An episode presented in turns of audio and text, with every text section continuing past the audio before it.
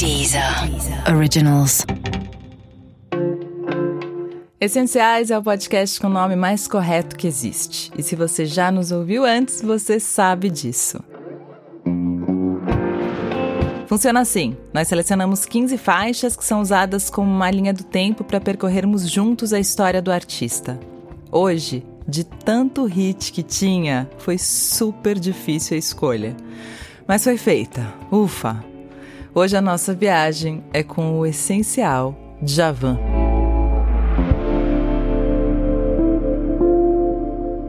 A história de hoje começa um pouco antes da gravação do primeiro disco. O ano é 1975 e Djavan participa do Festival Abertura em São Paulo, promovido pela Rede Globo, com a música Fato Consumado. Djavan conquista o segundo lugar. Então, Fato Consumado é uma música que foi feita exclusivamente para participar do festival.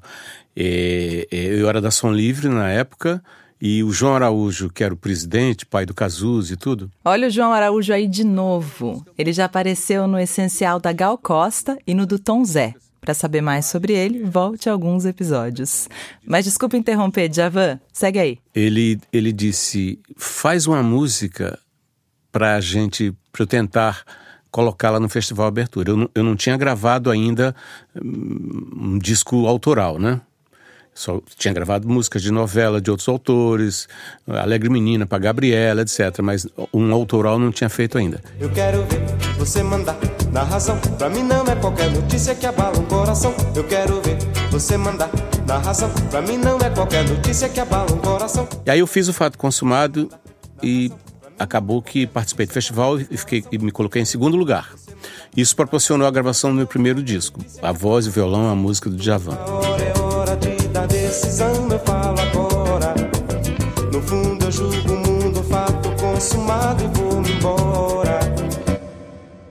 A voz, o violão, a música de Djavan.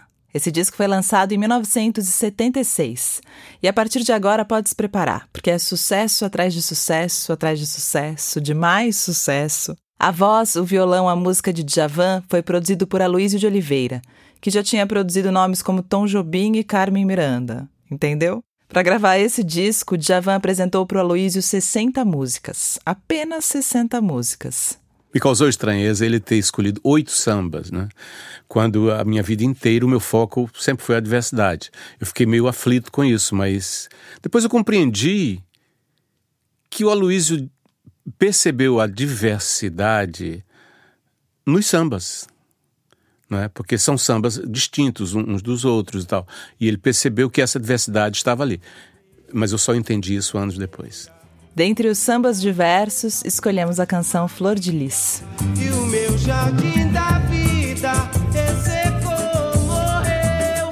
Do pé que brotou Maria, nem Margarida nasceu. E o meu jardim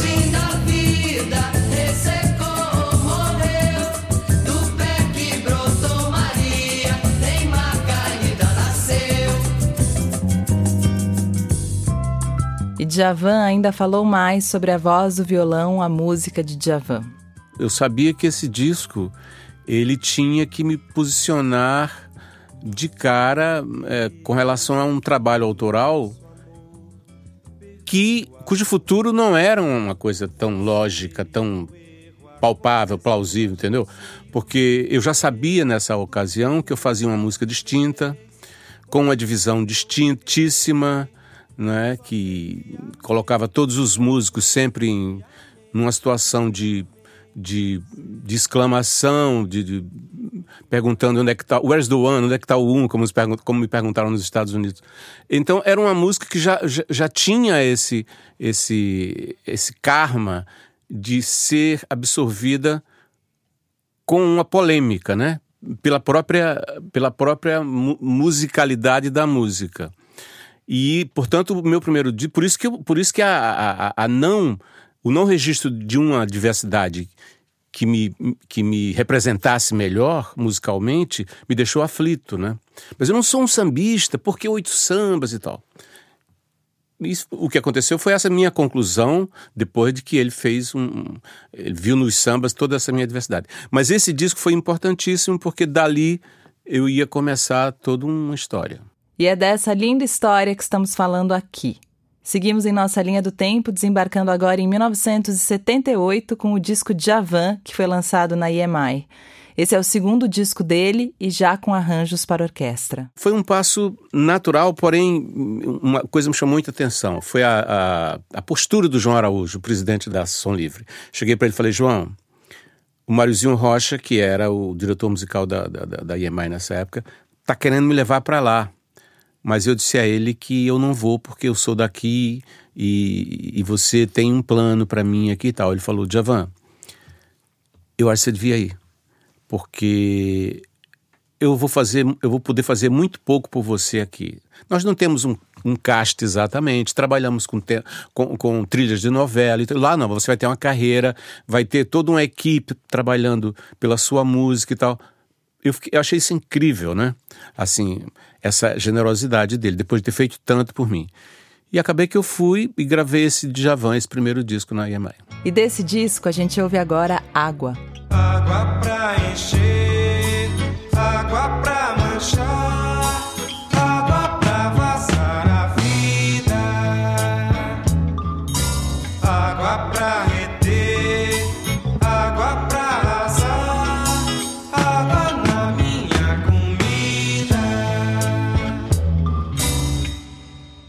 Agora chegamos em 1980. O disco é Alumbramento e a música é Meu Bem Querer. O Meu Bem Querer, ele se encarregou de começar a, a aproximar um, um nome para aquela música. Javan. Hoje a gente já está mais que acostumado, mas naquela época o pessoal enrolava a língua para dizer o nome do nosso essencial. Meu nome sempre foi um problema no começo, né? Porque é, ninguém sabia pronunciar, todo mundo via uma certa estranheza nesse nome e queriam até mudar meu nome, outros queriam acrescentar uma letra ou outra para ficar mais palatável e tal. Enfim, foi uma, foi uma confusão.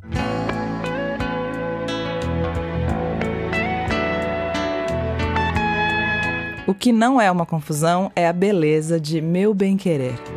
Meu bem querer tem um quê de pecado acariciado pela emoção.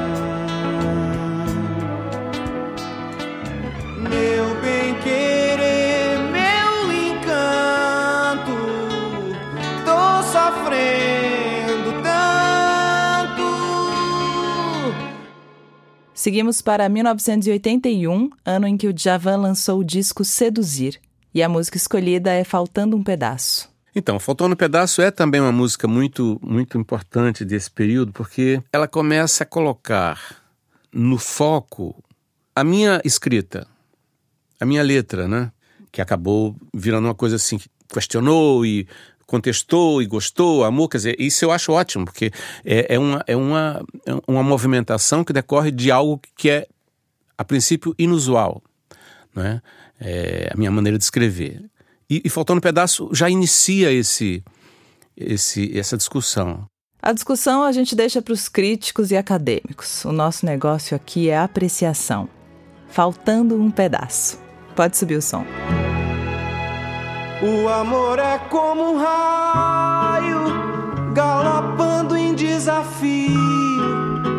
Abre fendas, cobre vales, revolta as águas dos rios. Quem tentar seguir seu rastro se perderá no caminho, na pureza de um limão na solidão do espinho.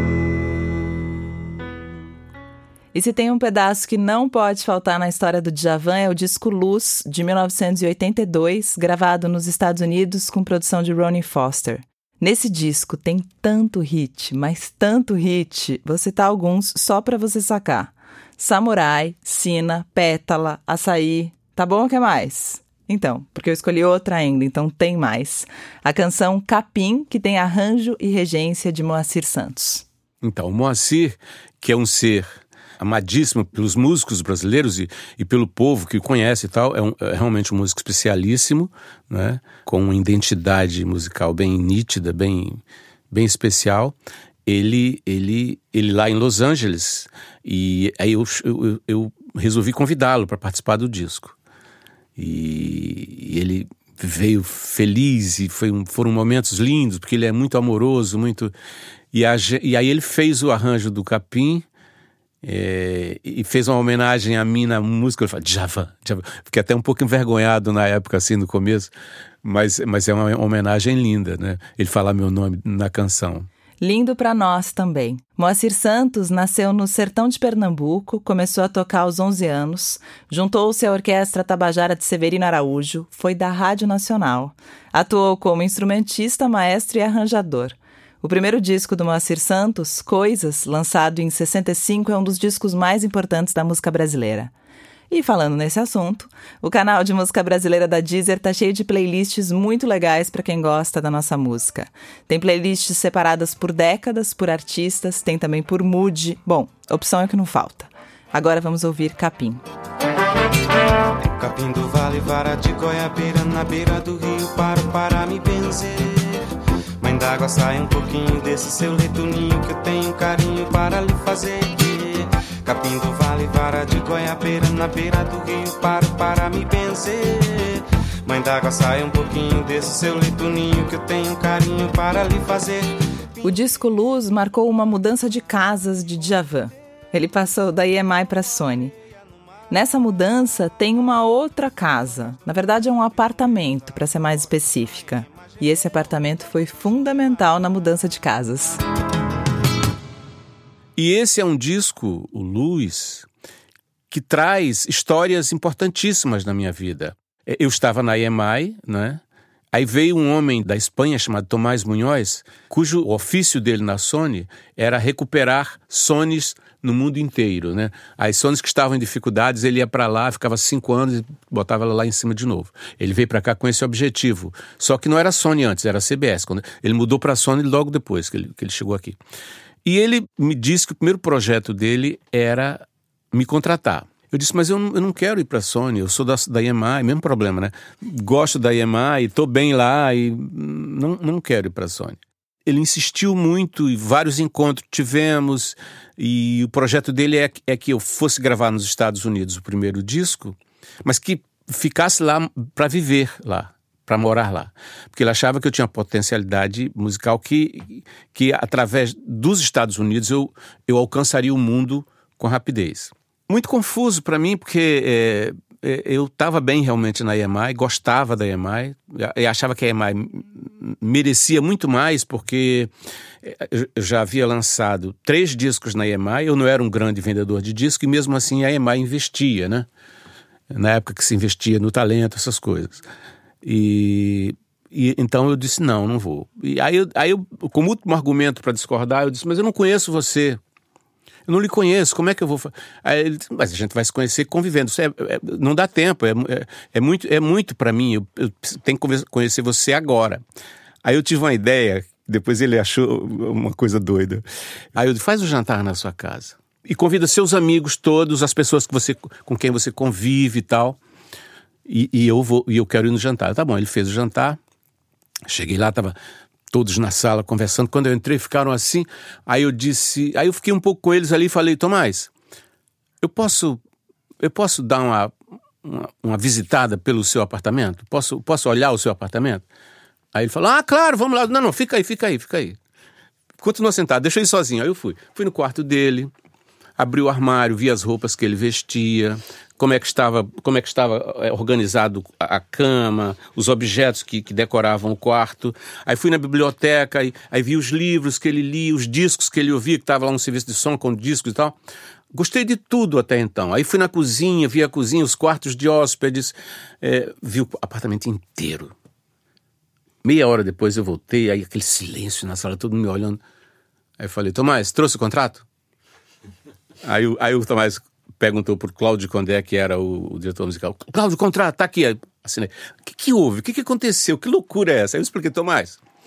A única maneira que, que eu teria de conhecer uma pessoa mais rapidamente é conhecendo os seus objetos, as roupas que veste, os discos que ouvem, os livros que lê, a sua casa, como é a decoração. E eu gostei, acho que você tem um bom gosto, você é uma pessoa é, elegante que vai fazer um bom trabalho comigo. Ótima história.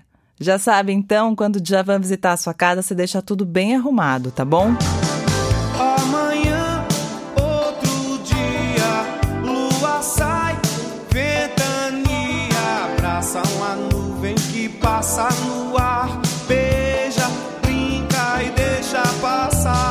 Bom, e agora, de casa organizada aqui também, nós vamos para 1984 com o disco Lilás, que foi gravado em Los Angeles. Nesse disco, Djavan teve alguns problemas com o produtor e o engenheiro de som que trabalharam com ele. Aí o.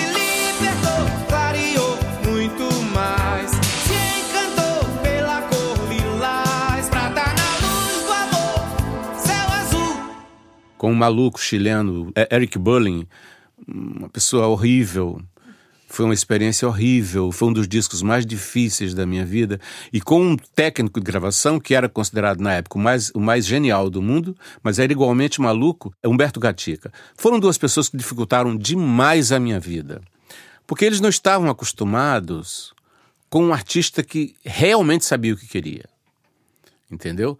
E, em geral, o que acontece é que o produtor determina tudo num disco, inclusive direciona esse disco para onde ele quiser, in- independente do que foi gravado. E um técnico como, como Humberto Gatica, um ego do tamanho do, do Pão de Açúcar, ele, ele queria fazer tudo sem a, sem, sem a, minha, a minha intercessão em nada. Eu dizia, rapaz, você não vai conseguir fazer isso num disco meu. O disco é meu, quem manda sou eu, quem vai dizer como é que ele tem que ser sou eu. Então isso foi uma guerra enorme.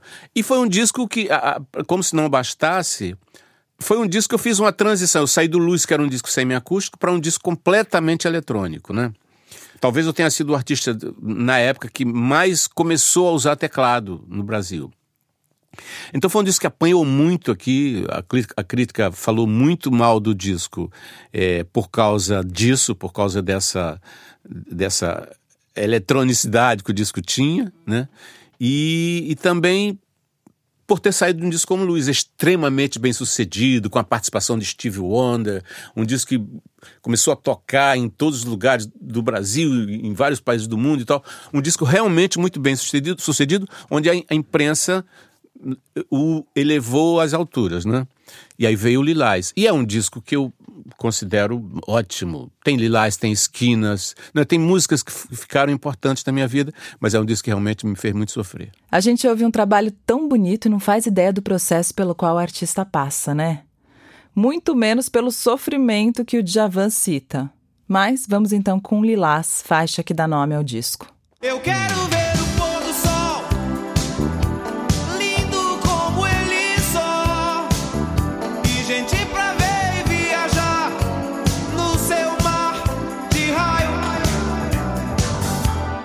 Agora estamos em 1986 com o disco Meu Lado. E agora, engraçado, esse disco também me deu muito trabalho, porque eu fiz ele aqui, mixei ele aqui, depois fui para os Estados Unidos mixá-lo todo de novo, porque não gostei da- do resultado aqui e voltei para lá e tal, mas, mas é um disco que eu fiz todo aqui, produzi, fiz os arranjos já, a- a- pelo menos uma boa parte dele. E, e- mas é um disco que eu gosto também, gosto bastante. Depois de alguns percalços com produtores, Djavan passou também a atuar como produtor nos seus discos. produzir meus discos foi uma necessidade muito gritante, não é? Porque, é como eu falei antes, o produtor leva o disco para onde quer. Né? Cê- independente do que você gravou, ele dá, ele dá a cara do disco no final. E eu não podia conceber isso com, com o meu disco, uma coisa que eu faço os arranjos, a letra, canto, toco, e deixar uma pessoa o conduzi-lo, né? O conduzir até, até o futuro, sei lá, até. eu- E eu que vou ter que conviver com aquilo a vida inteira, né? Aí eu passei a produzir também. Desse disco, Meu Lado, a faixa escolhida é Beiral. Eu juro te querer enquanto tarde cair no beiral. Foi como eu disse a você sem me ter falado. Meu lado, luz acesa de pescador, bom de mar, quer me ver sonhar, traz a tua vida mais pra perto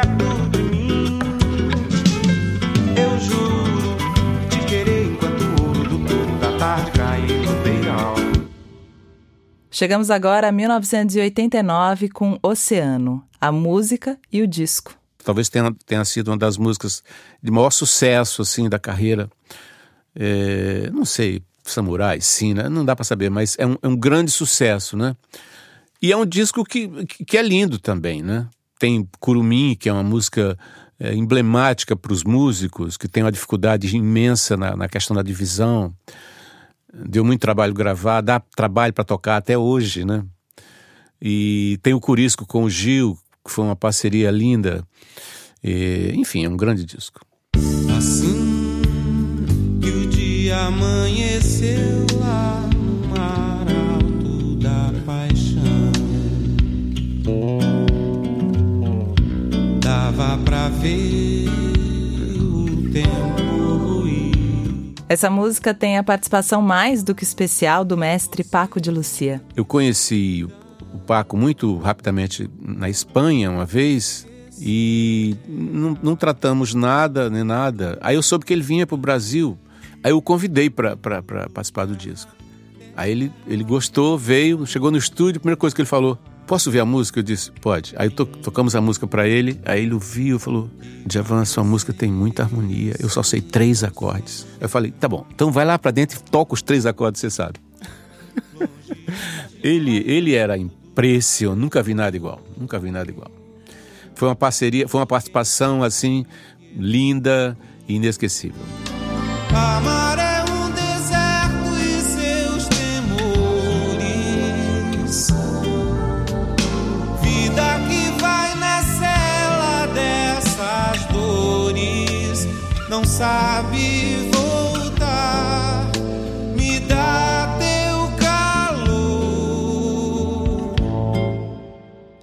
E inesquecível mesmo.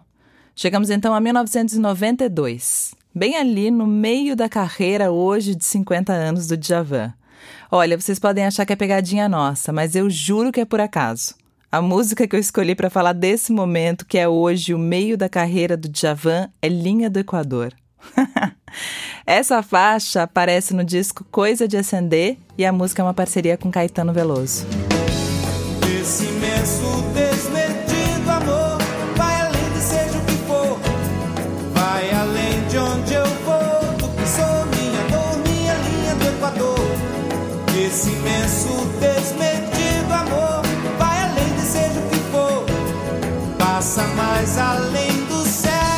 Caetano eu já conhecia há muito tempo. Caetano foi um- o primeiro artista grande assim que eu, que eu conheci quando cheguei no Rio de Janeiro.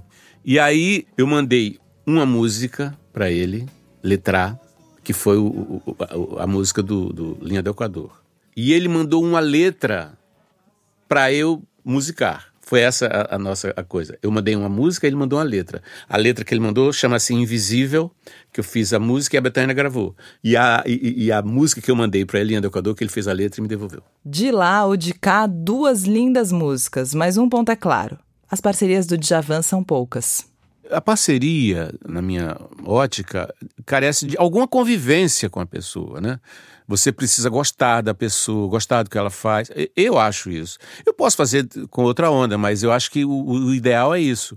Você ter uma amizade. E as pessoas que, com quem eu compus até hoje são pessoas íntimas mesmo, né? Gil, Chico Caetano, Aldir Blanc, Cacaso, Filó, foram as pessoas com quem eu fiz música, né? Mas assim, eu tenho umas 400, devo ter feito 10 parcerias, não, não foram tantas. Por isso, porque eu acho que precisa... E, principalmente, como eu sou letrista nato, né? Sempre fiz, eu tenho ganas de fazer, né? Porque é um desafio. Cada música, cada letra, a letra é uma coisa louca. E no meu processo, porque eu faço a música, gravo, compon, é, faço arranjo e tudo, como a- na cronologia da gravação a, a, a, a voz é a última coisa que entra, em definitivo, eu só faço a letra nesse, nesse momento. Entendeu? É, aí é que eu vou sentar com tudo já pronto para escrever a letra. Isso aparentemente é louco, mas é uma delícia, porque é uma, é, uma, é uma outra viagem, né? Você já fez a viagem da música, do arranjo, aí a letra é uma outra viagem. E é um desafio sempre imenso para mim, porque eu estou sempre buscando né, um- um- um- um- um- uma, nova, uma nova abordagem sobre as coisas, mesmo que eu fale da mesma coisa ali ou acolá, mas eu, eu- é, é essencial uma abordagem distinta, uma abordagem que tenha algum frescor. Isso é uma busca que- não vai acabar nunca. Agora vamos para 1996, com o disco Malásia e a música Nem um Dia. Um dia frio, um bom lugar pra ler um livro. E o pensamento eu sem você não vivo. É, esse disco também é um, é um disco assim muito querido e, e, pelo público também, pelo, pelo que me dizem, pelo que as pessoas dizem, esse disco é um disco um dos mais queridos. E ele tem essas canções do, que é o Sorria, a tradução do, do Chaplin que o Braguinha fez. Tem, tem o, o Correnteza, que é do, que é do Tom com, com o Luiz Bonfá. E tem o, o Coração Leviano, do Paulinho da Viola, que é um samba que eu sempre amei e, e gravei aí. E tem as minhas canções. É um disco lindo, eu adoro também. Esquecerei um dia, nem um dia. Espero com a força do pensamento recriar a luz que me trará você. Seguimos com Bicho Solto, disco de 1998. E esse disco ele marca um, um, período especial da minha vida. Eu tinha acabado de, me separar e tudo.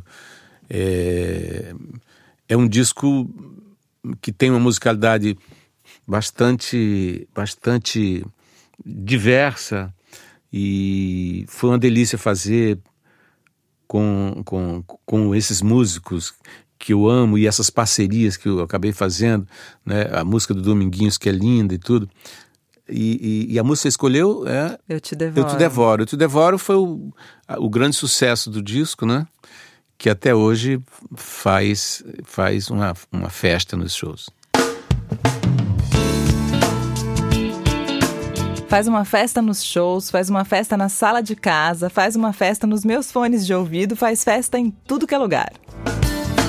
Meus sinais me confundem da cabeça aos pés, mas por dentro te devoro. Teu olhar não me diz exato quem tu és, mesmo assim eu te devoro. Te devoraria. Além da parceria com Dominguinho, citada por Djavan, Bicho Solto tem também participação de Gabriel Pensador na música A Carta e uma música composta pela filha do Djavan, Flávia Virgínia, Be Fair. Eu acho que o que, o que sempre marcou a minha, a minha performance junto a um público diverso, muito diverso cada vez mais, é exatamente a diversidade do trabalho, né? porque ele abrange faixas etárias distintas, credos, níveis sociais, escolaridade. Ele abrange uh, quase todos.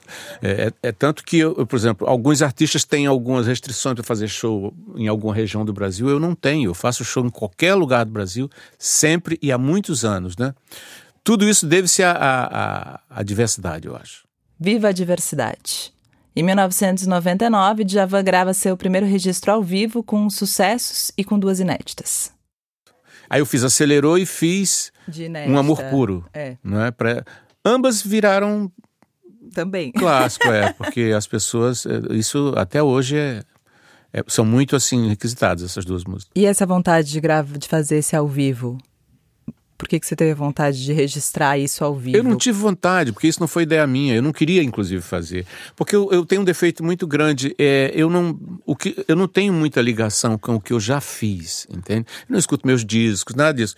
Eu, eu, eu só estou sempre visando o futuro, o que, vem, o que virá, né? Então, o que eu já fiz morreu.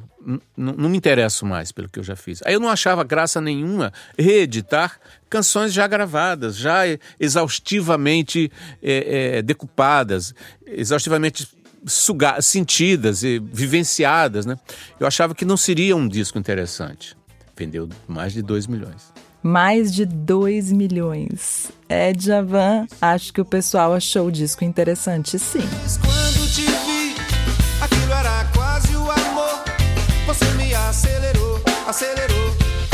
deixou desigual. Chegou pra mim, me deu um daqueles sinais, depois desacelerou. Eu fiquei muito mais. Seguimos para o futuro, que é o que interessa de Javan. Chegamos em 2015 com o disco Vidas para Contar, a música é Dona do Horizonte. Eu fiz para registrar a importância que a minha mãe sempre teve na minha, na minha vida, né?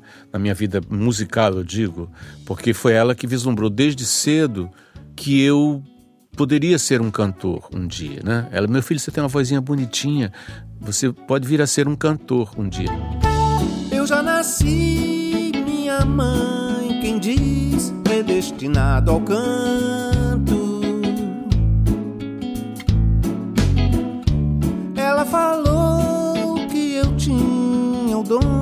quando eu estava na soleira dos meus poucos anos.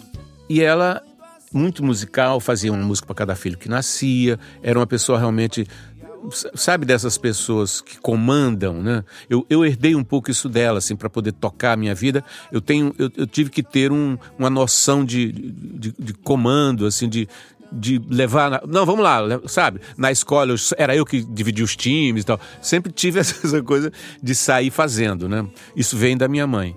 E, e, ela e ela que me apresentou os cantores que ela amava, que ela gostava, né? Bom, Luiz Gonzaga, todo nordestino, conhece porque ele canta na feira, canta no, na praça pública, canta no comício, canta tudo que é lugar. Então ela me levava para ver o Luiz Gonzaga. E Angela Maria e Dalva de Oliveira, que eram as duas, duas divas dela. Eu falo isso na música, né? E é tanto que a minha voz, o meu canto, ele é influenciado pelas mulheres e não pelos homens. Foi a voz feminina que moldou meu, que moldou meu canto. Primeiro Dalva e, e, e, e Angela, que eram as cantoras da minha mãe. Depois ela Fitzgerald, quando eu comecei a ouvir jazz, etc. Mas então, meu canto vem, vem do, do, desse lado feminino. E foi tudo a minha mãe que conduziu. E ela que incentivou você a cantar desde... Desde sempre. E morria de orgulho de você ela não conseguiu ver tudo, né? Porque ela, eu tinha 21 anos só quando ela morreu. Eu estava nos eu estava em Maceió ainda. Não, essas coisas assim grandes não tinham acontecido ainda. Eu tinha o LSD, que era a banda que eu, que eu tinha lá, que cantava no estado todo. Era uma coisa bacana. Ela sempre deu muita força, mas ela não chegou a ver minha carreira mesmo. Quero vê-lo mais querido como nosso Orlando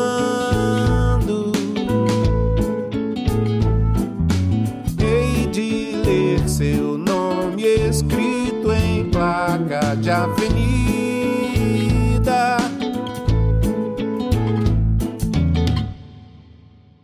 Mas eu respondo, Djavan, que ela sim teria muito orgulho de você. Nós temos. E com orgulho, chegamos em 2018 com o lançamento do disco mais recente, Vesúvio. A música escolhida é Solitude.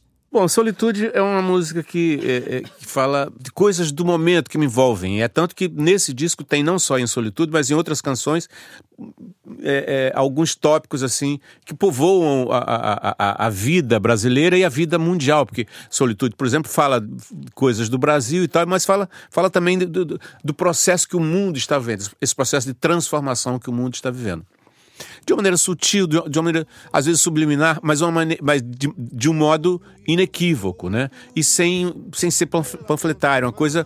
É, é, uma, é uma conversa, digamos assim. Eu colocaria essa música como se fosse uma conversa. O erro invade tudo que é cidade, cai na imensidão.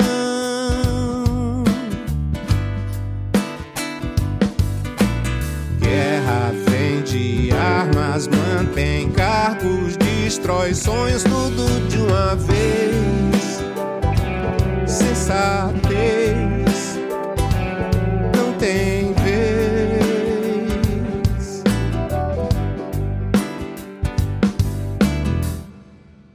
E com esse mais recente trabalho do Djavan, a gente vai se despedindo dele e de mais esse episódio do Essenciais. Impossível não pensar como talvez as duas palavras que mais definem o artista Djavan sejam palavras que definem tão bem o nosso país: diversidade e complexidade. Você acha que é por acaso que ele é um essencial da nossa música?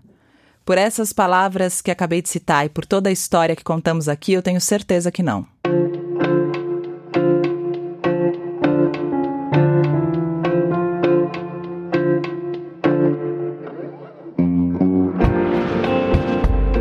Você fique ligado que alguns dos maiores nomes da música vão passar por aqui. Todas essas músicas do Djavan apresentadas aqui estão na Deezer em uma playlist especial para você cantar junto. Procure por Essenciais Djavan e confira as 15 faixas. O Essenciais é uma produção original da Deezer, produção Tiago Pinto, seleção, entrevista e apresentação são minhas, eu sou a Roberta Martinelli. Fique ligado que só na Deezer você encontra um trecho exclusivo dessa conversa. Nesse bônus, Javan fala sobre a sua parte favorita da carreira como músico, o estúdio. Até o próximo Essenciais.